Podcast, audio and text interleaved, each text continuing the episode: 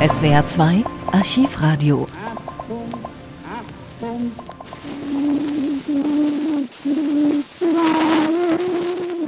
Thomas Edison war zwar der erste Erfinder, der 1877 bewusst menschliche Sprache aufgenommen hat, um sie hinterher wiederzugeben, mit Hilfe des von ihm erfundenen Phonographen, doch inzwischen gibt es ein 17 Jahre älteres Tondokument. Es stammt vom Pariser Drucker und Buchhändler Edouard Léon Scott de Martinville. Er hat schon 1857 ein Gerät erfunden, das er Phonautograph nannte.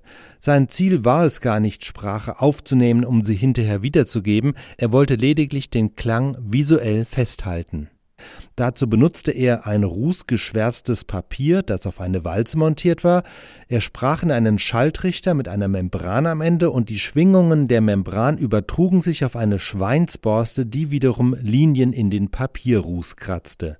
Etwa ein Dutzend dieser Phonautogramme existieren bis heute. Sie lagern im Institut de France.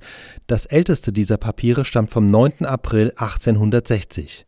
Der Historiker David Giovannoni wurde darauf aufmerksam und informierte im Jahr 2008 zwei Experten am Lawrence Berkeley National Laboratory, die eine Methode gefunden hatten, solche alten in Anführungszeichen Tonträger mit optischen Verfahren abzutasten und per Computer den Klang zu rekonstruieren.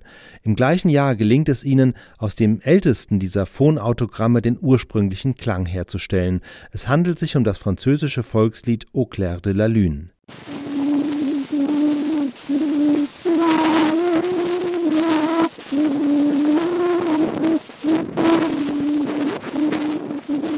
Ein Problem war, der Erfinder Scott de Martinville hat nicht festgehalten, wie schnell er damals die Walze gedreht hat. Die erste Fassung, die die Forscher rekonstruieren, entspricht zwar dem Tempo, in dem das Lied normalerweise gesungen wird, die Stimme ist aber für einen Mann viel zu hoch.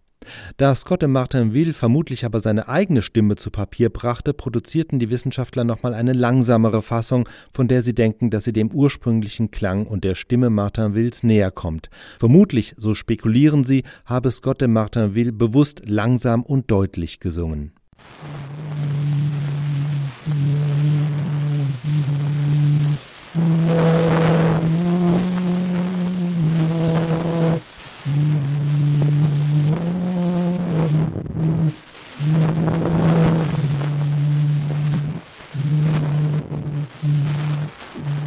Scott de Martinville hat übrigens später Thomas Edison beschuldigt, auf seine Erfindung zurückgegriffen zu haben, ohne sie zu nennen. Den gleichen Experten übrigens, die seinen Gesang rekonstruiert haben, ist es 2012 gelungen, auch eine frühe Tonaufnahme Thomas Edisons zu rekonstruieren. Sie befindet sich ebenfalls hier im SWR2 Archivradio.